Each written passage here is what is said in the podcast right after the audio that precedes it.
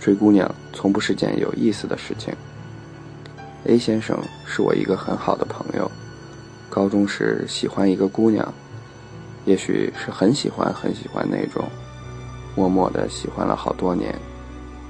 那个姑娘是个很优秀、很多人喜欢的人，根本轮不到平凡的她。姑娘说喜欢吃一家餐馆，她就会默默的去提前排位儿，然后用书包占座，然后打车回去，飞奔去接她。可是姑娘说自己不饿了。姑娘说假期的时候想去图书馆看书学习，还叫上了成绩不错的她。她很开心，早早的图书馆没开门。就去占座，占了一个阳光明媚的座位。后来姑娘说自己不想去了。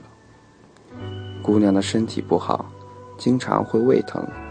她每天早早的来，打一份热水放在她的桌子上，姑娘从来没有碰过。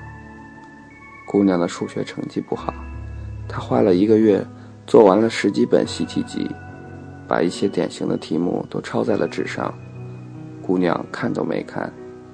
直接扔掉了。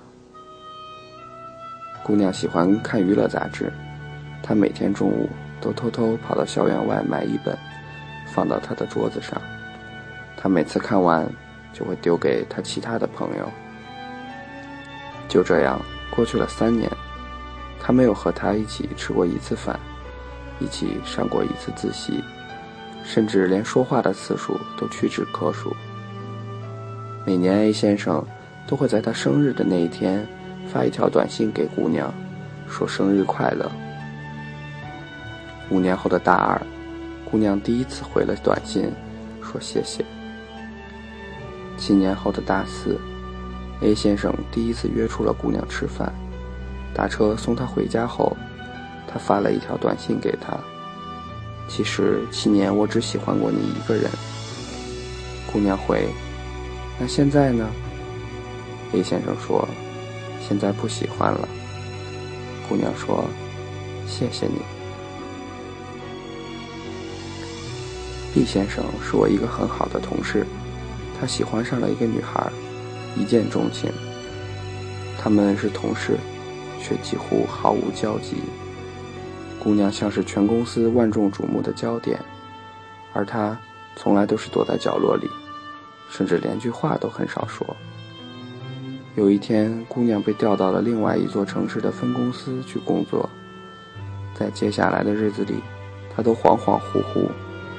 我对他说：“你们的距离很近的，一个小时就飞过去了。”他告诉我：“飞过去也没有见他的理由。”就这样过去了好几天。他告诉我，他要离职了，他要去那个姑娘的城市去工作。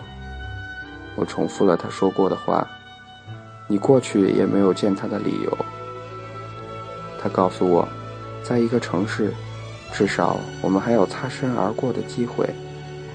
我问他：“然后呢？”他说：“没有然后。”其实，无论是喜欢一个姑娘，还是追一个姑娘，都不是一件有意思的事情。无论你做什么，不做什么，对方都不会去改变他心中的想法，因为爱情往往就在见面的一瞬之间。而也许，你剩下的唯一能做的，只有去做些别人所不屑的事情，去感动自己，仅此而已。